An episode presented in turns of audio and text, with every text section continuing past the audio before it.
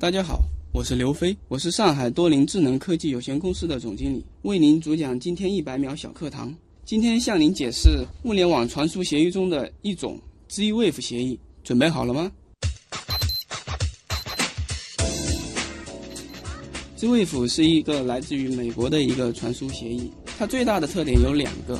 啊，一个是安全性，它采用的是 AES 一百二十八位的加密协议，大家简单理解可以和我们的银行卡、金融机构的这种保密协议是一致的。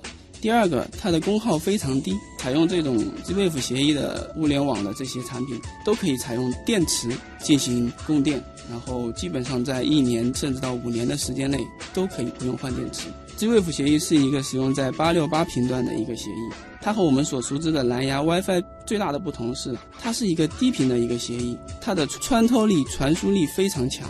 我们所熟知的蓝牙和 WiFi 都是在 2.4G 这个频段。举个很通俗的例子，如果我们在一个家庭里面，大家手机、电视、iPad 这些东西全部连上网以后，就会容易出现。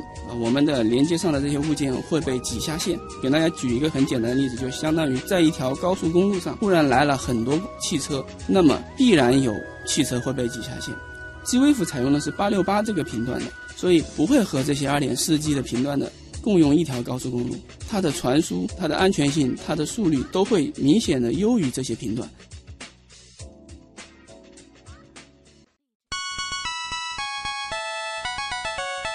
节目准备好了吗？正在将内容进行智能排列。嘉宾的情况呢？正在为您检索嘉宾的特殊喜好。不用那么详细吧？正在为您安装幽默插件。你这是在吐槽吗？正在为您更换全部文字素材。正在删除您的幽默基因，已将节目专业程度调低到百分之三十五。好了好了，马上开始节目吧。正在为您开启极客秀，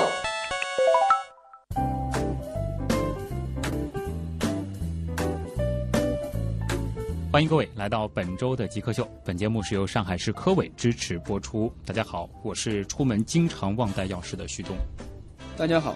我是开门从不带钥匙的刘飞。嗯，大家不要误会啊，我们今天的关键词并不是钥匙，而是刘飞。因为你做的这个创业的这个项目当中，其实会有一个部分就是跟这个门锁有关。对，所以你自己家的这个锁也换成了。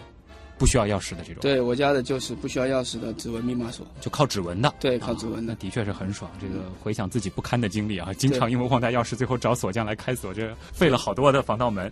今天做客我们节目的极客刘飞呢，他是上海多灵智能科技有限公司的总经理，他们所做的这个项目呢是智能安防。那么其实这也就是我们今天的一个关键词了。我们也看一下，在物联网时代。安防它能够升级到一个什么样的程度，能够让我们的生活变得多安全？首先，先进入极速考场，我们先来认识一下刘飞。极速考场，第一题是咱们的必答题啊，就是如何定义极客，以及自己曾经做过的最极客的事情。极客在我的概念里面，可能就用八个字来总结一下吧。哦，嗯，第一，前面四个字就是质疑一切。质疑一切，对，质疑一切，对什么东西就是，哎，我要怀疑一下，我要好奇一下，啊，这种是比较质疑。第二种呢，就是认真到底。嗯，我自己定义的这样的一个人，就是具有极客精神的人。哎，这八个字很漂亮。那这八个字是你自己的一个处事态度吗？呃，也算是吧。我做事是比较认真的，然后执行力是比较强的，而且。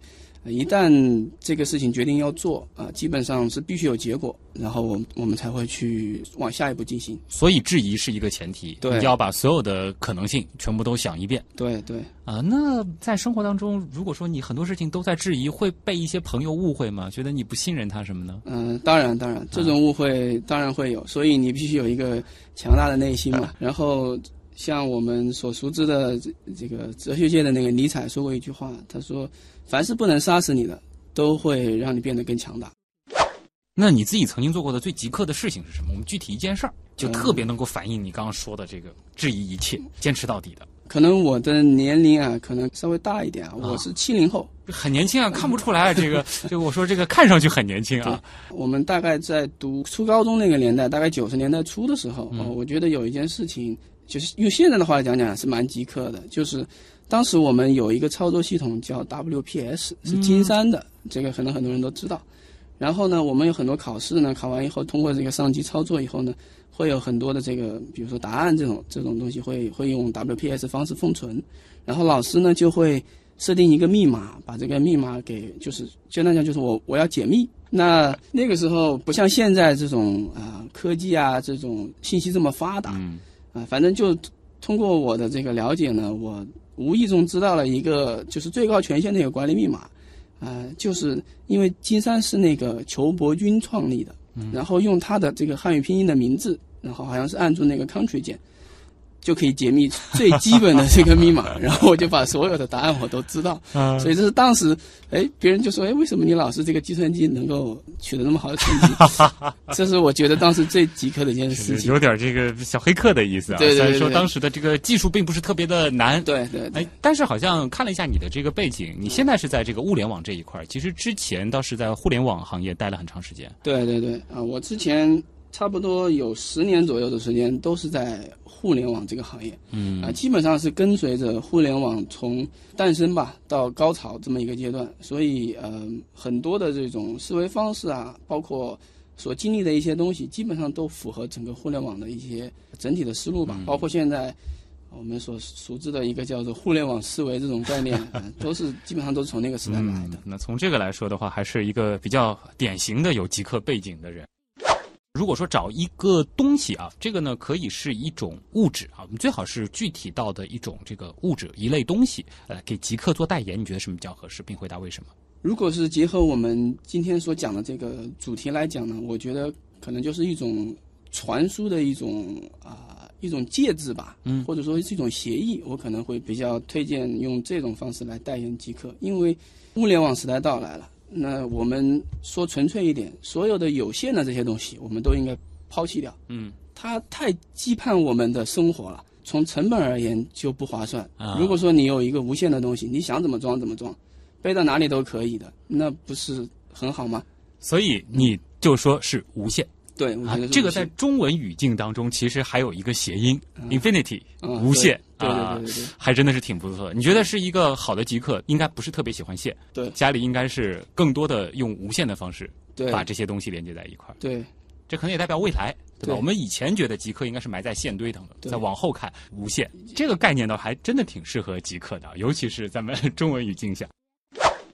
平时还有时间看书、看电影吗？感觉因为你是在这个创业的这个过程当中，对对对，时间会比较紧，尤其是最近几年吧。但我个人而言，我是非常喜欢看看书的。哦，又是陷入到一个这个回忆的一个过去了啊，啊就是呃，在我印象中，可能说影响我最深的一本书吧，应该是在我读小学的时候。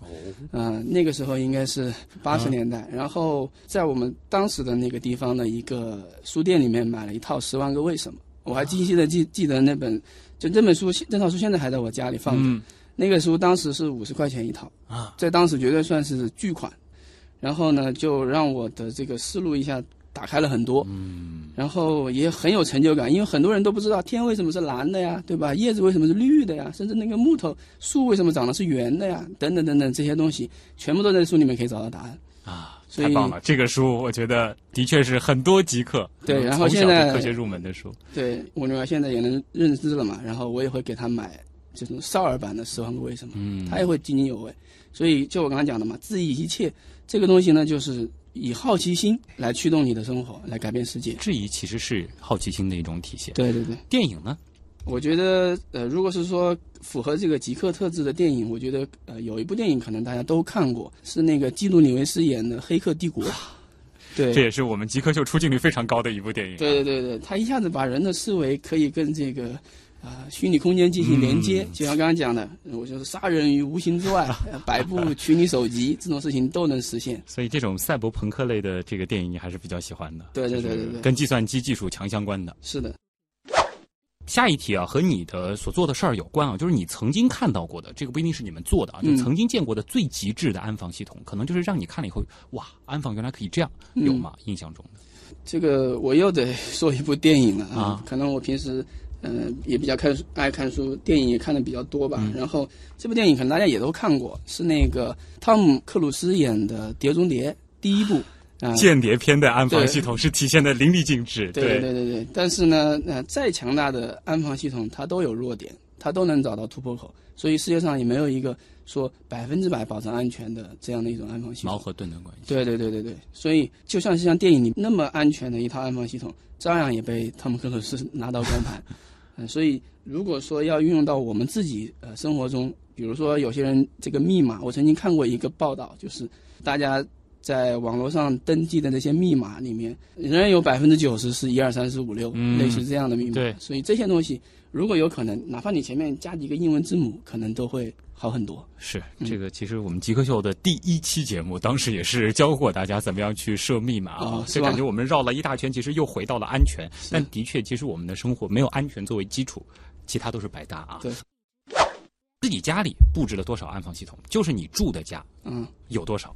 我住的家里面最大的一个安防系统就是我刚刚提到的这个，就是我是从来不带钥匙啊开门的，这个门对、嗯。那个门门锁，嗯、它的特点就是说，呃，你一旦用了以后，你就就相当于从这个奴隶社会一下子变成了这个 社会主义社会这个一样，这个不一样了。然后你出去跑步买菜，你可以左手提菜篮子，右手开门；你也可以右手提菜篮子，左手开门。哎呀，不用钥匙去跑步，这个特别适合我啊。对啊，是啊，所以这个就非常方便，而且你一旦用了，你不会再退回来了。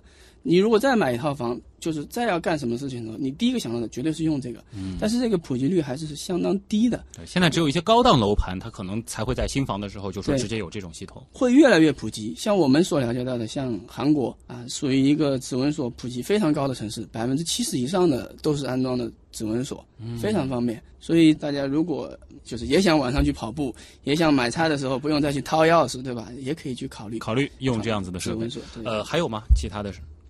呃，其他的就是这个像刚呃，就是我们的公司的这个智能门磁这种产品，啊、它是一个很小的部件，大概可能像一个橡皮擦那么大吧，然后它会装在门或者窗上面，它会通过这个刚才提到的这个 Z-Wave 的传输协议，会和你的手机绑定。当你的门被不被你所授权的人开启的时候，你就会收到报警信息。啊，比如说小偷盗窃的时候，他虽然没有开你的门，比如说从窗子里翻进去，只要窗子发生位移，你的手机就能收到报警。那它怎么样分别这个授权允许的人和不授权允许的人呢？呃，举个很简单的例子，比如说，如果说你的这个指纹，如果说是不是你认可的那几个指纹的话，他就会认为是非授权的指纹。嗯，比如说我的指纹，比如说我呃中指、食指，我是确认是我的这个呃进门的指纹。如果你出现一个非这两个指头的指纹，他就会认为是非授权的指纹。啊，这还是要基于这个指纹这一块，生物对，识指纹这一块块，对对对。啊，就是不是说这个这个我们装在家里的这个卧室门等等，它还是要匹配一个就是指纹识别的一个设备。对，要匹配一个指纹识别的设备。嗯毕竟它是和其他的安防产品最大的不同，它能知道你是谁，嗯，这个很重要。刚刚一直在聊那个指纹锁啊，想问一下，就是说以你对这个市场的了解，现在就是说在市场上如果说去配一把这样子的智能的这个指纹锁，大约是需要多少钱？就目前我们观测到的整个行业来讲呢，主流价位基本上在三千元左右。这个会有上下浮动，对，会有上下浮动。浮动空间大吗？呃，浮动空间看你的要求，因为它能负载很多的功能。像我刚才提到的，如果说你是纯指纹锁，不和物联网相连的，那这种就会比较便宜一点。嗯，那如果说你想要手机能够实时收到监控的，那这种就会比较贵一点。好啊，三千块钱，这其实是一个不错的数字啊，尤其是对于我们接下来的这个问题而言，就想问了。您现在是这个一个创业阶段啊，看到您的抬头也是一个智能科技公司的总经理，就想问您现在一年的收入能够买多少把这样的智能锁？咱们就以刚才的这个数字，是这个一百把呢，还是一千把呢，还是更多？现在来看呢，呃，可能就是一百把左右。但是呢，如果说按照我们现在的智能的这个发展这个态势去看，因为历来的这个行业里面都有这样的，也就是从这个初创到成长到成熟，嗯，这样一个阶段。现在的指纹锁相对而言呢，还是处于一个比较初级的阶段，所以它各方面的成本会比较贵一点。嗯，啊、我希望是说两年以后。啊，我们所有人都能像买普通的这种产品一样去买这个。那将来可能到明年的时候，我希望啊，我的收入能买得起的更多，比如说到呃千或者万这个级别。嗯无论这个指纹锁的这个价格怎么样，你也希望你能买更多的锁，对吧？对对对对 大家都会奔着更好的愿景去啊。对对对。好，呃，其实这个刘飞还是非常诚实的回答了这个问题啊。如果说可以不考虑其他所有的情况，包括家庭、经济收入等等所有的限制，你最想做什么事情？如果是啊、呃以刚才设定的前提条件来讲的话呢，我最想做的就是有一块地，嗯然后去种地，然后去收获自己付出努力的这些东西，就是这么一个过程。地里还会装智能安防设备。可以防点狼狼啊、羊啊、虫子啊这种就来偷你的这个瓜和菜对。对对哦，就是想回归田园对对对，啊，是和这个曾经的这个经历有关吗？还是说一直就是有想过以后可以追求这样的生活？嗯，可能跟以前的生活经历也有一定的关系。嗯那么更主要的就是说，比如说以我现在的年龄，将近四十岁左右吧，可能还是觉得这个是属于打拼的一个阶段啊。最终有一天呢，就是就是可能那个书里面也讲了嘛，你这个是要归隐山林的，嗯你是要过这种闲云野鹤般的生活的。那这种当然觉得有一块自己的自留地嘛。所以现在的奋斗和创业，其实也是想着有朝一日可以去当财务自由之后，换一种心境去享受那种恬淡的生活，对对，很棒啊！如果说现在我们能够帮你实现一个愿望，嗯啊，这个愿望可大可小。我们曾经送嘉宾去过火星，啊，呃，你想实现什么愿望？我当然希望更多的人能够知道“智能安防”这个词，然后以及智能安防给自己所带来的意义到底是什么。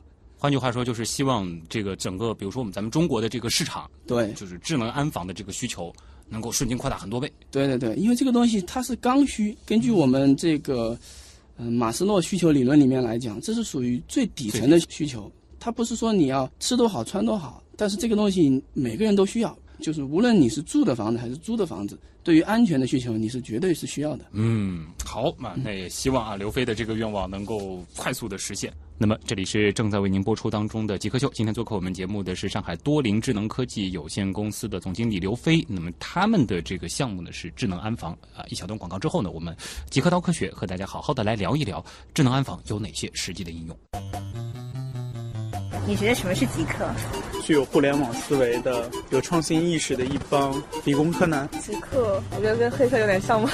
用一些很正常的东西做出一些很不正常的东西，就是民间科学家一样的人。头脑很聪明，可能有点小怪异。做事很有自己的范儿，很有潮流，对科技这种东西有一些独到的理解，会搞一些自己的小玩意儿，啊然后 DIY 能力比较强。印象中比较 crazy 那种感觉，非常聪明，非常有动力，非常有想法、有想象力的一些。smart，精力充沛。嗯，有点像技术宅之类的吧。做一些不同寻常的事情。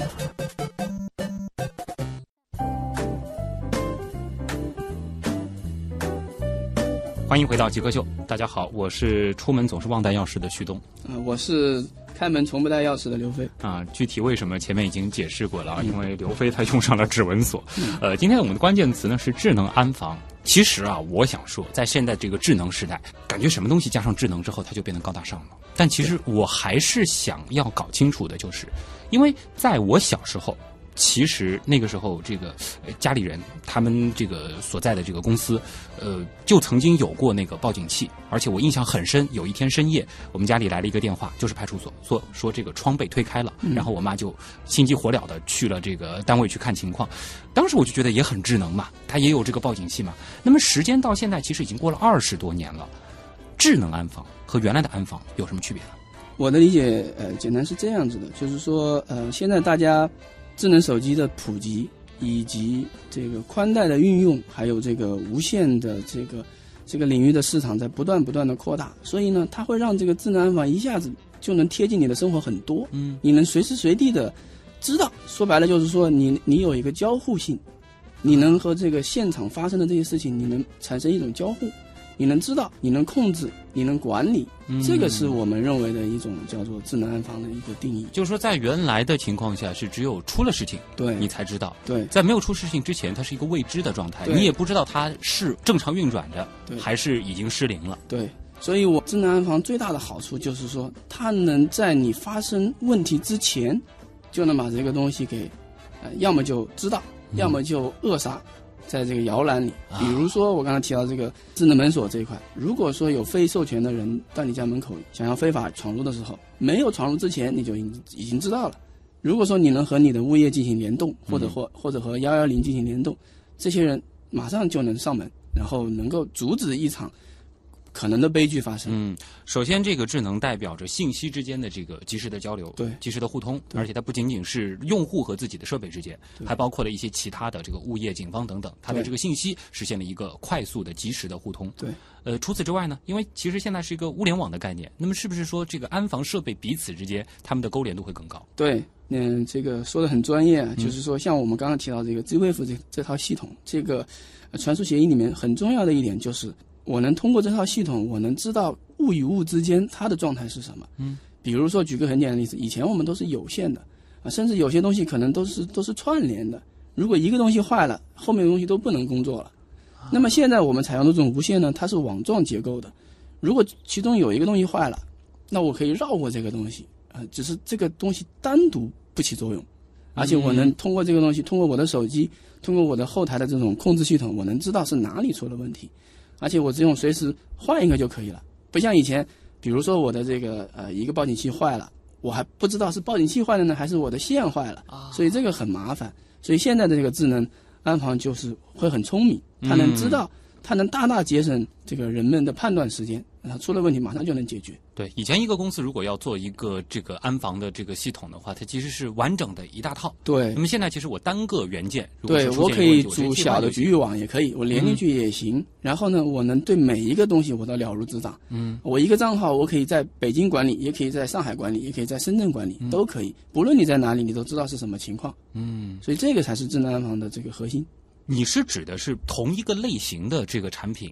如果是我们公司的这种这套产品来讲的话呢，就是说它是不同类型的产品也能知道这种情况。嗯，我们有一个控制端的有一个 APP，通过这个 APP 的话，它是可以知道每一个产品的工作状态。嗯，现在我们谈的这个智能安防，它的这个应用场景就比较典型的是这个家庭对和一些这个公司对啊，一些中小企业可能这种东西它还是比较实用的。对那如果说我们把这个视野放得更大一些，智能安防还有哪些地方它可能能体现的比较淋漓尽致？我们现在所处的这个行业，这个智能安防是一个非常大的一个概念。嗯，比如说像我们所熟知的，像交通，很多城市也提出了这个叫智慧城市，这现在都能通过微信去挂号啊。如果是按照智能家居这个范畴来讲的话，它都属于这个体系。但我们所指的这个智能安防呢，我们讲就是三级安防的一个概念。嗯，就第一级安防呢，啊，只管到你这个家庭这里面这一块，再往外扩大一点呢，可能就到了这个楼道，嗯到了这个小区这一块。比如说你从很多可能高档楼盘，你进门的时候，包括我今天来到这里门口，哎，可能还进不来，门禁啊，很很麻烦，你还要填这个填那个。如果事先能知道你是谁要来，可能刷一下手机，用一下那个 NFC 这种功能，我就能进来。哦，这个倒是可以给我们的物业也提一个建议啊，这个很高大上。对，嗯再往上呢，就是三级安防概念就可能扩大到就是城市这个这个块了。比如说刚刚提到的这个交通肇事、逃跑，类似这样子的，那我们就可以通过监控，通过这种车牌或者是这种行人的分析，然后我能很快的就把肇事者给找出来。啊，这种都属于这个安防里面的所以。它非常大，比如非常大说基于这个人脸识别的一系列的这个生物识别的，它全部可以归在这个安防这一块儿。对对对。然后再包括以前的一些这个烟雾报警器啊，这个门禁的这种系统对，包括家里的这种防盗防火啊，这些全部都是可以算在对。安防这里的。对，然后这里面可能就是对于我们来讲呢，还有一个小小的分支呢，就是属于这个老人的看护这一块。啊。老人看护其实也属于安防领域里面的一块。比如说你的父母在家里，比如说上厕所吧，或者洗澡很久没有出来，怎么办？你当时如果在外面，你又不知道你家的父母到底是什么情况，如果你在门口装一个这个监控设备，假设你设定好了，三十分钟如果没有出来，他就会主动给你推送一条信息，嗯，说啊、呃这个人进到这个里面去，三十分钟还没有出来，你赶紧去报警还是怎么回事？如果你的手机有物业的联系电话，可以让物业上门去看。但是上门去看以后，就又牵扯到一个问题，进不了门，又可以通过我的手机给你的智能门锁发一个一次性的临时密码，让物业进门去看是什么问题。所以很多情况下，包括我身边也有这样的例子，知道家里面有人出事了，但是因为我进不了门，又破坏不了门，所以导致悲剧发生的。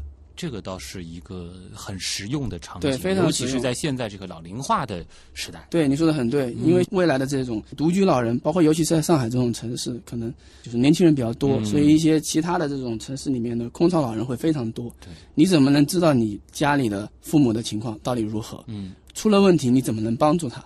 这个其实就提到了这个物联网，包括就是智能家居、智能安防，它非常温暖的一面了。但就像你前面提到的这个你说的这个电影《碟中谍》当中，嗯其实谈到的一个这个关键词就是矛和盾的关系，对，它都会有漏洞。其实，在我们访谈的下半部分也会和你来探讨这样一个问题，就是如何避免它太智能了，结果因为智能产生的危险。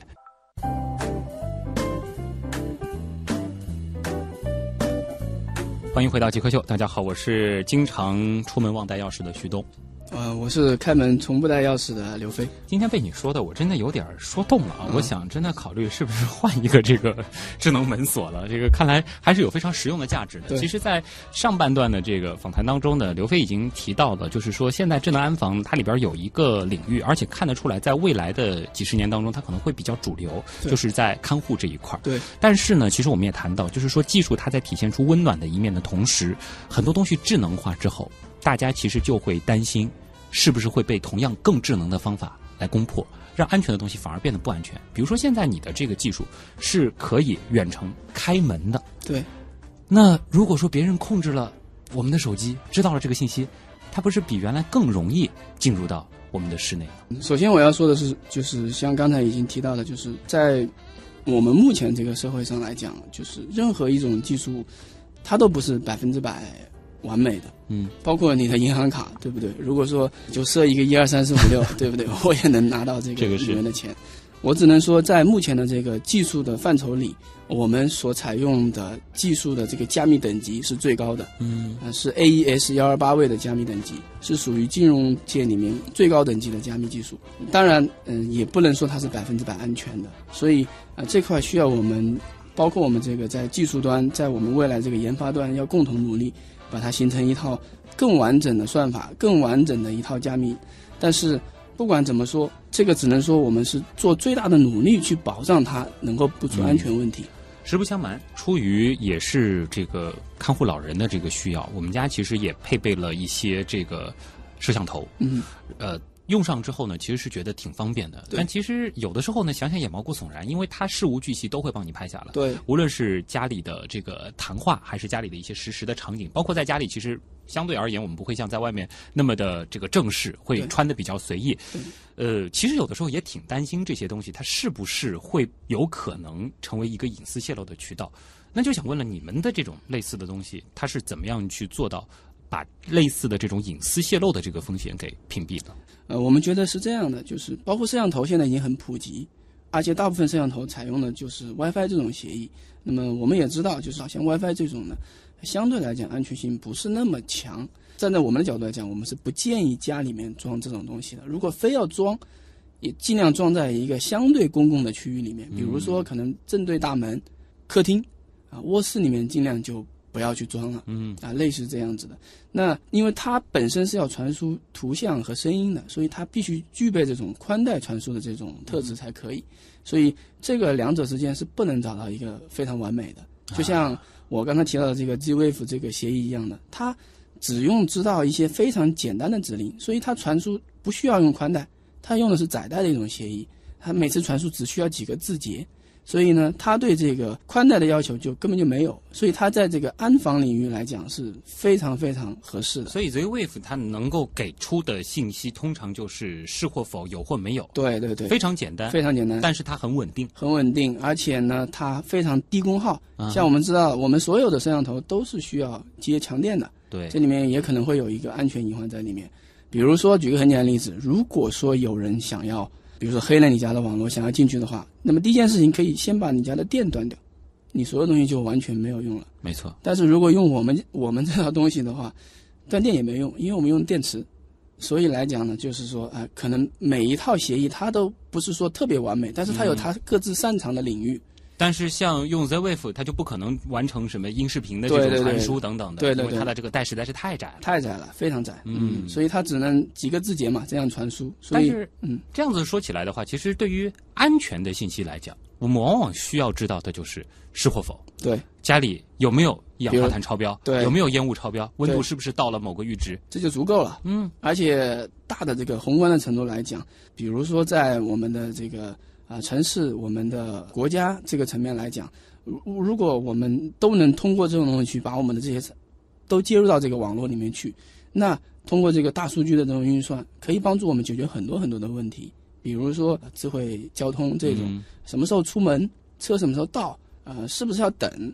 像我们这个上海迪士尼不是前不久刚开了嘛，那到底要排多长时间队？是不是我就拿个号码就可以了，不用人去，到了就直接往里面走，类似这样子的，可以节省很多体力和时间。哎，这个其实也可以放在智能安防里边，对呀、对呀、因为入园也是一个门禁的概念。对对对，你说的很对。像我们现在在有些呃城市里面，我们给他做的这个解决方案，有些现在有些小区里面，就是一部手机通到底，就是说你拿一部手机，然后它可以从你停车开始到你回到家，不用掏出钥匙做任何一个动作。现在是基于手机的，不由得让人开始脑洞了。如果说以后有一个类似于指纹的这样的一个数据库，其实可能也有一些机构是在建立这样子的一些这个信息。对，呃，是不是以后可能我只要上传我的这个身份证号码，然后我要去到什么地方都不需要手机？你说的非常对，现在有一个非常火的领域，就是这个长短租领域，我不知道有没有听说过。就是说，现在很多年轻人他来到上海以后，或者来到这些一线城市，他跟我们那个年代不一样，他他不愿意租那种民居的这种房子，他要住的可能是有品牌的，比如说万科的这种。嗯，那万科他不可能在每个地方都给你弄一个像中介一样的人带你去看房。对，那么我们的产品就起到一个很好的作用。它这个东西叫做虚拟前台，或者是说叫做就是就是无前台化的这样一种形式。你只用在网上预定，发一个密码到你的手机里，然后自己到那个地方去，通过密码开那个密码的那个门啊，然后你预定好了三天，比如说三天旅游，三天结束以后，如果你还想住，他就给你断水断电。因为我们还有智能水表、智能这个电表在里面，你你就没法用，你必须嗯续费充值，你才能继续用。所以它可以大大节省人力和管理成本。嗯所以它一个城市可能只用一个人骑个那种小的电瓶车就够了，不像现在什么我们看到的什么七天啊、什么如家这种，可能到处都要搞前台这种。这个就有点像这个国外的这个 Airbnb 这种共享经济模式里面很重要的一点，就是通过这个门锁，通过这套安防体系来去管理。然后刚才还提到一个，就是说，比如说我们所有的指纹，如果将来能建立这种数据库的话，我还能规避很多的犯罪的这种情况发生。所以这个都是说我们未来都可以去畅想的。对，就是说以后凡是跟门有关的、跟窗有关的这个事情，如果说它能够和这个生物识别再进行结合，这个其实放到整个这个智能安防这个领域当中的话，会对我们的这个生活其实带来一些实质性的改变。对，实际上我们内部讲，这实际上已经变成了一种管理工具了，它不是仅仅只是一个装饰品，简简单单的一个门而已。嗯，而上升到一个这个智慧城市的概念，其实那么多那么多非常非常小的，它可能只是是或否的这些传感器，它一旦是集中汇集到了这个互联网。那么，其实对于一座城市而言，它就是无数的大数据。对，它可以实时的监控每一个点、每一个切片的细节，它正在发生的事儿，以及一段时间内它正在进行的一些趋势化的变化。对，嗯，这个就是我们要上升一些的话，可能智能安防在未来能够给我们的生活带来的一个直观的变化。对，这里是正在为您播出当中的极客秀。今天做客我们节目的极客刘飞呢，来自上海多林智能科技有限公司，他是总经理啊。他们做的事儿就是智能安防。接下来的时间留给网友进入问题来了。你心目中谁是 Geek 呢？比如说年轻时候的乔布斯，我就可以把它理解为一个 geek，然后做一些东西，然后非常拼啊。斯诺登，Facebook 那个叫什么来？Zackbook，王小川，？Zack Book。我记得那个苹果收纳了一个就是网络天才到他们公司的那人叫名字不记得了。乔布斯比尔盖茨，马化腾。有有个同学就是这个样子。我室友他就是。呃，我觉得极客应该是身边的那些人，而不是一些很著名的人。问题来了，问题来了，问题来了。最爱兰亭呢问了一个跟信号强度有关的问题啊，他就说了，就是说这些产品它最终还需要通过 WiFi 来控制嘛？就是你前面提到的这个 Z-Wave 这样子的一个协议，呃，信号强度怎么保证？如果说房子大一点，它会有影响吗？呃，我们现在这套系统呢，采用的是这个 Z-Wave 的一个协议，刚才在这个科普里面也简单介绍了一下。那么，呃，简单来说呢，像这种技术呢，其实是日新月异的。包括我们在，呃，我们现在所熟知的这个华为，它也在做这种载带方面的协议。那么在，呃，这个专业术语叫 NB-IoT，呃，这个是呃，非常这个可能很多人都知道，很热，对，很热的一个一个协议。它也是基于这样一个载带的这么一个一种协议。它的最大的优点就是功耗非常低，而且呢，它不需要网关这种东西，它可以直接和我们运营商的这个发射塔里面这种东西直接相连。换句话讲，只要你的手机能有信号的地方，你就可以用这种东西。那我们的产品呢，就是如果是按照这种趋势发展下去，那么 WiFi 只是一个过渡。未来呢，我们所有的产品可以不通过 WiFi。如果说我们未来的这个无线的这个局这个网络能够达到我们所理想的这种状况的话，所以 WiFi 我们是可以。它不需要通过 WiFi 作为一个中继之类的。对，不需要。那么现在可能是需要的，但是 WiFi 只是一个简单的一个联系，更多的这个传输呢，还是通过我刚才提到这个 Z-Wave 协议在进行传输。我们的这个网关呢，它里面会有一个电池。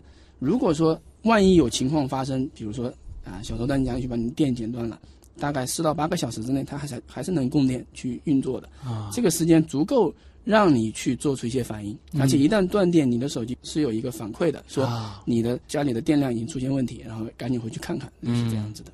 呃，这些设备它和这个外界或者说和你的这个手机进行这个联络的这个方式，它。不仅仅是通过 WiFi 汇总，对，它还有一些其他的这个渠道。对我们最新的话就是，呃，就是可以把好好几种三 G、四 G，然后 WiFi，然后 Z-Wave 结合在一个网关里面去做这样的事情，所以它是一个多重保险嘛，就是任何一个出了问题，我都能解决你的。解决你的。如果说你家里能够接上这个，其实在上海肯定到处都可以。比如说接上四 G 网络，它也可以通过这样子的这个方式，用一个比较低功耗的这个方式来联络到。因为我们认为安防这个东西呢，就是是或者否的，就是你绝对不能出问题的，所以必须是二十四小时监控的。嗯，所以这个是一定要保证，就是我们这个信号传输的稳定性的。所以这个是有强大的这个。啊，传输协议和技术作为前提作为保障的，所以安防这个事情上多少道保险也不嫌多。对对，嗯，这是一个这个安防这一块的这个思维方式啊。下一题是来自于富春山居客啊，他的这个问题其实我觉得也挺实用的，包括现在我感觉很多的这个智能产品，它其实也分两个派系啊，就是。开闭环的问题了，他是又说了，智能家居啊，现在其实是一个很大的这个蛋糕啊，而且是个很大的系统，它其实涉及到了很多很多很多的子系统，产品无数，厂家其实可能现在也是数十万级或者是数百万级的。那么这些设备之间，他们的这个互联互通是怎么解决的？还是说其实可能就存在着两种倾向？一种就是只在自己的产品中间互联互通，一种就是说欢迎彼此之间互联互通。说到这个呢，就可能要讲讲一下这个协议本身呢。像我们现在所用的这个叫做 Z-Wave 的协议，嗯，它的最大的特点呢，它就是互联互通。举个很通俗的例子来讲吧，比如说我们现在的这个主要的一个方核心方向是安防。那如果说有一家做开关的，有一家做这个空调的，想要跟我们的这个系统连接在一起，如果你都是采用的 Z-Wave 协议的话，那就可以通过同一套传输协议进行控制。那么，在这个领域里面，还有一些其他的一些协议，比如说像 ZigBee，可能有的啊，这个听众也听说过。那这种呢，它是比较封闭一点，嗯，它就是一个，比如说，也举个例子吧，如果说你是用的某某牌的呃这个智能网关，如果你想用再用某某牌的这个空调，那就不行，必须是用他们同一家的这个品牌的东西才有可能实现这个对接，嗯，所以这两者之间是有一个区别的。可能从商业的角度来说，可能更多的这个厂家希望就是用户是完全在他自己的这个生态里消费他的这个产品。对。但其实从实用的角度来说，可能大家更期待的是我有更多的选择。对，因为这个行业非常广，很少有一家，比如说你像我们所熟知的海尔啊这些品牌，他们做的那么大，也只是在这个家电领域，它有很多东西也没有碰的，比如说它也不做装修，对不对？它也不做汽车，所以你想把包括我们未来这个车联网，如果也好连入这里面去。不可能说一家独大的，嗯，所以对于用户来讲，喜欢某一种东西的话，他可能只是喜欢它里面做的最好的一个东西，嗯，把各个里面做的最好的东西集合在一起，所以他就必须得要一个相对开放的一个协议，嗯哼，这样才会做到最好。洛之秋问了一个很实用的问题啊，就是说，如果啊，我们就假定他的这个是一个典型的，就是三室两厅这样子的一个三居室的这个户型啊。如果说像我这样子的一个家庭要做一套相对比较完备的这个安防系统，大约需要多少预算？需要多长时间？然后可能需要考虑选择哪些设备，以及费用？好的。如果是一个普通的家庭嘛，如果啊按照我们最小的一个去配置的话，比如说你需要一个智能门锁，嗯，需要至少两个门磁，就是一个可能装在门上，一个装在窗户上，就至少两个门磁，然后还需要一个红外监控，它是监控你的这个区域的，可能需要这么几个东西的话，大概在五千元左右吧。其实门锁已经是个挺大的头了，对这个去掉之后，其他的这个东西价格大约是两千多。对，那这些东西呢，这个随着这个行业不断的就是往下进行嘛，包括这个现在最主流的一种方式呢，比如说在国外有一家非常知名的企业叫做 ADT 安达泰，翻译过来，它大概是年销售额差不多一百亿美金的这么一家企业，它里面有一个很有意思的一个一个模式，就是说啊，你你如果拿我这个设备的话，你在家里用都是免费的。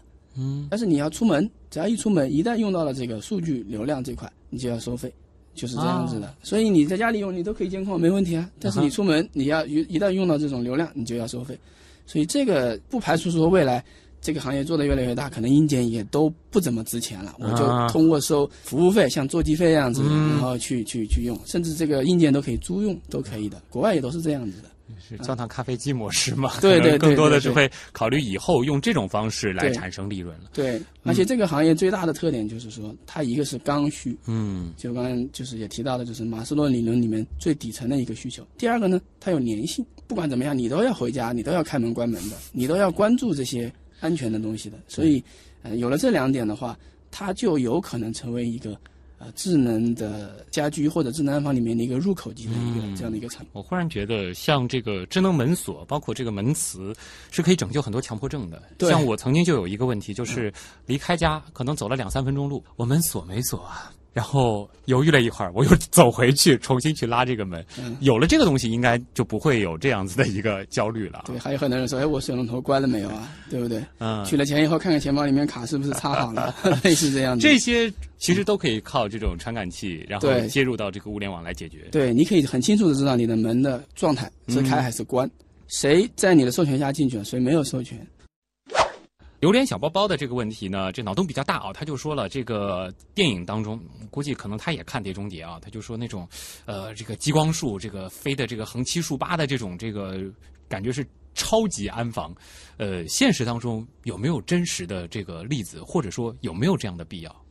嗯，就我个人的理解来讲的话呢，这种可能真的是属于那种可能不差钱的主可能会做这样的事情。但是就我们家庭生活，或者是说。可能稍微上升一点嘛，到这个银行或者金融机构啊做这样的事情呢，可能相对而言，一个是技术的实现程度，另外一个呢，可能就是成本的投入程度，这块可能他们需要去考量的。如果说我们在家里面布成这样的话，呃，除了能够让自己这个就是觉得生活的很极客之外，对对对对对，可能帮助性并不是太大，而且本身我们这些东西都是无限的，你看见了，那不是更让有利于让别人去发现这些。这些激光束可以绕开它吗？对，其实相比之下，弄一个这个红外线的，对，就完全可以解决这些事情。是是，知道有人去就行了，还不需要这个一根线去踩不踩。对对对对对啊！而且你把这个困难一下子，比如说你做的很密密麻麻，首先就第一步就让别人觉得不要通过这里，我绕开它。而且很多这种破解的这种方式啊，就是说我采用那种方式，我直接绕开你这个验证的这个方式和密码，我不用做，就是我把这个密密码验证这个步骤给你取消掉，跳过去了。我忽然想到了一个逻辑，是不是安防设备有一个设计的一个我们我们说是什么？就是说它的这个特点，就是说它需要本身也是足够的隐蔽。对，理论上是这样子的，否则的话就是就刚才讲的嘛，如果都裸露在外面，对吧？你直接采用破坏性的攻击，那就没有任何意义了。所以我们做很多的这种产品，它越来越家居化，越来越时尚化，可能你放在家里，你都不觉得它是一个。安防产品，嗯，它能跟你的装修能够融融为一体，所以很多人早起来都哎，我我到底碰到哪里产生问题，就是触发了这个警报，他可能都不知道，所以很多东西呢，都就是现在逐渐逐渐朝这个方向在发展，嗯，而不是说一眼看去我是个安防产品，不是这样子的，这个是有这样的一个趋势的。其实融入到这个无形当中，对对对对，可能就是比如说你家居中的抽屉的一个门把手，未来就装到那个里面去，你根本就不知道是什么东西，对。所以，比起那些就是一看就是暴露在外面的东东西来讲，它的这种安全性或者隐蔽性会更强。其实和我们想象的这个习惯当中的用科幻电影的那种方式呈现出的这个未来，或许不太一样的，就是我们未来真正的这个智能的这种家庭的这个生活，可能除了一些显示设备，真的是充满着这个未来感之外，其他的我们衣食住行用的这些东西，可能反而非常的复古。我们用一句这个，就是我们自己经常讲的一句话，就是说，你平时是感觉不到它存在的，嗯，但是它永远陪伴在你身边。这个是我们说智能设备的一个比较高的境界。对，再往上的走就是可能到人工智能这个境界了。所以我们说智能安防嘛，第一个就是它必须有一个学习性在里面，嗯，它能了解你的习惯。像我刚才提到的这个 Z-Wave 这个这一套体系的话，举个例子，如果说是你开门用你的指纹进去的，它关联所有的产产生的这种场景是符合你要求的。比如说你进去的，你就是二十度的空调，以及是红色的灯光，电视是 CCTV 五。如果是我进去的，可能就是十九度的空调，然后是 CCTV 六啊，类似这样子。而且不需要你的调教，它逐渐逐渐会习惯。对，它会慢慢的学习你的这个所有的这些一切，嗯，然后变成一个你怎么弄都很舒服的。这么一套东西，而且你又感觉不到它存在，这才是智能，就是最顶级的一种啊一种做法吧。冲着这个场景，我愿意做这个智能家居生活的一个这个尝鲜的一批人啊！的确，想想是非常爽的一件事情。还有一点点时间啊，咱们再聊最后一个问题吧。这个只要一点点，他问的这个问题其实是偏格局的，他就是想问一下，就是安防这个产业，智能安防这个产业，现在算是蓝海还是红海？以及就是说和国际上的这个最顶尖的水平相比，我们现在国内的一些这个呃主流的产品，或者说我们现在拥有的一些技术，是处在一个什么样的位置？如果是说从简单的这个商业理论来讲的话呢，我觉得安防智能安防这个行业还属于一片蓝海，还比较蓝，还比较蓝，而且可能才刚刚起步吧。但是如果说纵观整个这个国际市场来看，比呃，因为我们现在跟美国硅谷是联系的比较紧密的，我们的这个技术研发的一个总部就是在美国硅谷。然后呢，我们所了解到的一些信息来看，比如说美国，因为它的这个个人居住面积比较大，嗯，所以他们对于这种安防的需求。比我们国人要大得多，所有的这种他们那个叫做 house 的这种房子里面，基本上都有我刚才提到那套安防系统在里面。所以从这个普及率的角度来讲，我们离它还很远。但是从技术的角度而言，从这个啊我们的产品的这个实用性而言，基本上，比如说我们的产品都通过了美国啊、北美、加拿大、欧洲的认证，基本上就是全球通用可以卖的了。所以从这个层面来讲，这个差距并不大。嗯，大的差距是人们的意识，人们对于这个东西的理解，以及就是说我为什么要这个东西，这个是比较大的。嗯，为什么平白无故要多花几千块钱，对，把我家里的锁换了？他们宁愿花三千块钱、五千块钱做一个防盗网，加在自己的阳台上面，对，然后一旦出现了失火就出不来，然后门门锁也被烧坏，然后窗子也烧坏，然后活活的被困在里面，他也不愿意去买一套这样的产品。其实。我们居民的安全意识是很强的。其实从很多的这个小区的这种这个防盗窗网，其实都可以看得出来，大家有防火防盗的这个意识。对。但其实，在现在这个时代，我们可以接受一种更智能、更聪明的方式，来让我们的生活变得比以前的这些防盗网反而更安全。对，你说的非常对。好，那今天也再次感谢刘飞做客我们的极客秀啊。刘飞是上海多灵智能科技有限公司的总经理啊，他做的这个领域呢是智能安防，呃，也让我们其实从另外一个角度吧，能够感受到，其实未来我们要追求安全的生活，其实有很多的方式，而且这方式不复杂，也比较的低门槛啊。好的，那么以上就是本周的极客秀，本节目是由上海市科委支持播出，我是旭东，咱们下周见。